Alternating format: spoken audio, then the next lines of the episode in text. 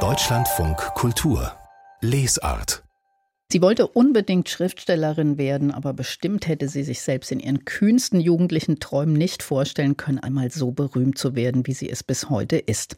Anne Frank, die sich zwei Jahre mit ihrer Familie vor den Nazis verstecken musste während der deutschen Besatzung in den Niederlanden, bis die Familie verraten ins Konzentrationslager verschleppt wurde, wo Anne Frank und ihre Schwester kurz vor Kriegsende gestorben sind. Nur der Vater Otto Frank hat überlebt und dann eigentlich sein ganzes Leben dem Tagebuch seiner Tochter Tochter gewidmet. Und diese Geschichte dieses weltberühmten Tagebuchs der Anne Frank erzählt der Literaturwissenschaftler und Lektor Thomas Spar in seinem neuen Buch Ich will fortleben, auch nach meinem Tod heißt es.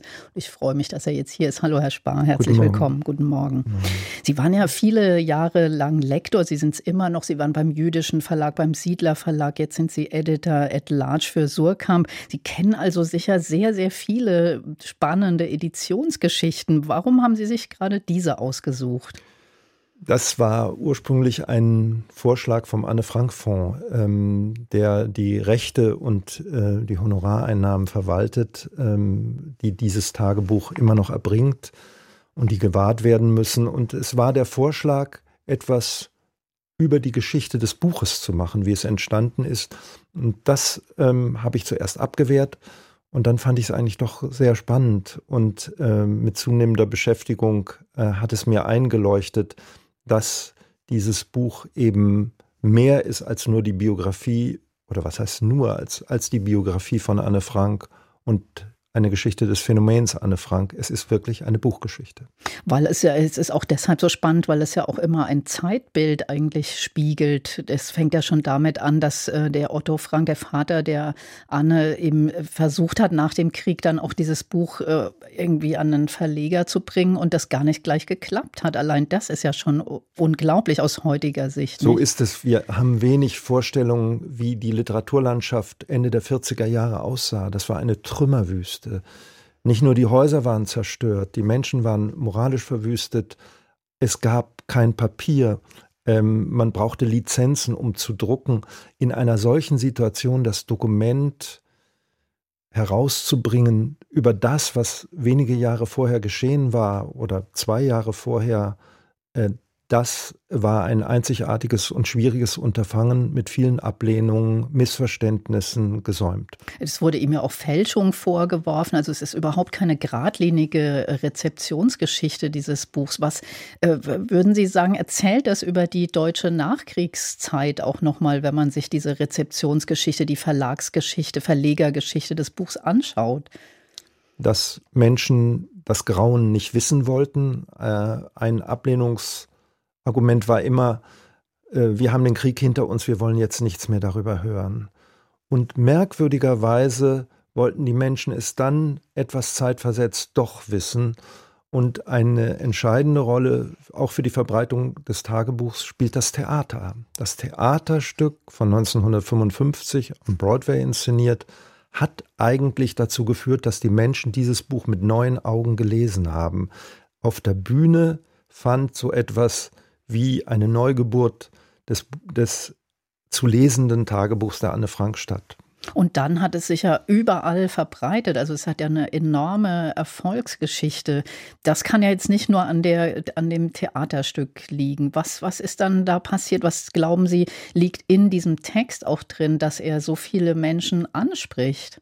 Es ist unmittelbar ansprechend die Geschichte eines Mädchens, Sie sieht die Welt neu, sie sieht die Welt zum ersten Mal. Also so wie alle 13, 14, 15-jährigen Mädchen und Jungen äh, auch diese, also ihre Umgebung wahrnehmen, das hat sie einzigartig erfasst und sie hatte früh eine ganz ungewöhnliche Begabung zur Beschreibung, zur Darstellung, eigentlich eine literarische Begabung und das war ganz ungewöhnlich. Also es hat schon eher auch äh, nicht so Tagebuch klingt ja eher nach Dokumentation. Sie als Lektor sehen schon auch eine literarische Qualität darin. Es ist fast die interessanteste Entdeckung, ähm, dass wir es über Jahrzehnte als ein zeitgeschichtliches Dokument gelesen haben, das Tagebuch der Anne Frank, was es auch ist. Es berichtet über die Zeit von 1942 bis 1944, bezeichnenderweise nicht darüber hinaus, über den Schrecken der Verfolgung, des Untergetauchtseins, aber es enthält eine literarische Darstellung. Es hat viel Fantasie.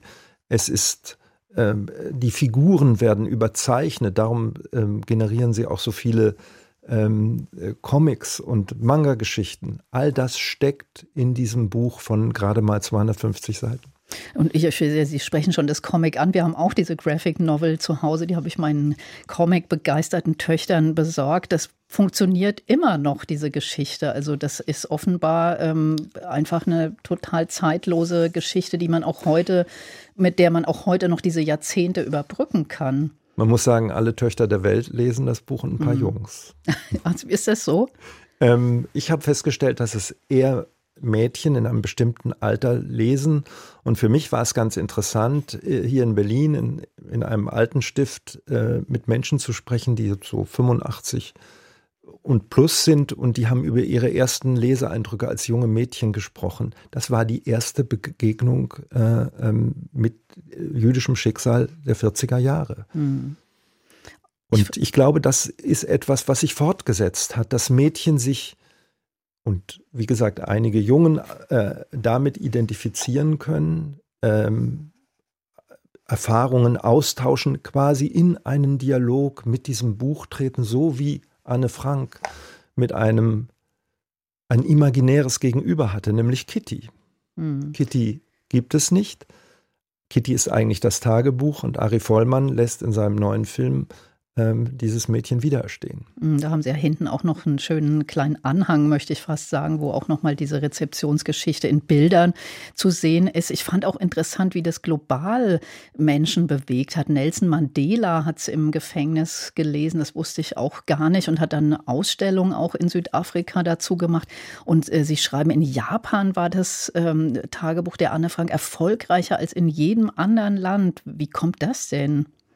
In Japan gibt es äh, stark, es ist eine starke, geregelte Gesellschaft und ähm, da hat man die Freiheit, die innere Freiheit von Anne Frank äh, sich zum Beispiel genommen, wie sie ihre erwachende Sexualität ähm, beschreibt, wie sie den heranwachsenden Körper wahrnimmt, die erste Verliebtheit mit Peter, das haben japanische Teenager als eine Befreiung empfunden für sich und ähm, das unendlich verwandelt, sodass wir die intensivste Rezeption tatsächlich in Japan haben. Mhm. In Südafrika ist es etwas anders, das ist eher vielleicht eine politische Rezeption. In der Verbannung auf Robben Island hat ähm, äh, Nelson Mandela, der spätere Präsident, dieses Buch gelesen und das ähm, Exemplar war dann vollkommen zerfleddert, weil er es seinen Mithäftlingen zu lesen gegeben hat. Äh, Sie haben erfahren, was es heißt, in der Verbannung zu leben, unterdrückt zu sein, ständig bedroht. Und so ist es, hat es da eine eminent politische Bedeutung in der afrikanischen Befreiungsbewegung, südafrikanischen Befreiungsbewegung. Das heißt ja aber auch, dass diese ganzen Verarbeitungen ähm, in der Rezeptionsgeschichte, dass es das auch als Musical gab. Da hieß es ja dann auch, ja, für das verkitscht vielleicht auch diesen Stoff. Das hat aber dem offenbar nicht geschadet auch eigentlich faszinierend. Alles, ähm, was einen solchen Anspruch erhebt, eine solche Verbreitung, ist vom Kitsch bedroht, aber es gibt einen Kern des Authentischen, einen Kern, der nicht zerstörbar ist. Und insofern sollte man gelassen mit den Abweichungen des Kitsches umgehen. Und es wird auch weiter gelesen werden, glauben Sie das? Ich glaube, das Tagebuch der Anne Frank wird immer weiter gelesen. Ähm, es gibt so etwas wie die Unsterblichkeit von Büchern. Menschen haben sie nicht, aber Bücher. Und das Tagebuch der Anne Frank ist ein solches Buch. Thomas Spar, vielen Dank für dieses Gespräch in Deutschland von Kultur. Danke, dass Sie hier waren. Und das Buch Ich will fortleben, auch nach meinem Tod, die Biografie des Tagebuchs der Anne Frank ist im S. Fischer Verlag erschienen. Es hat 336 Seiten und kostet 25 Euro.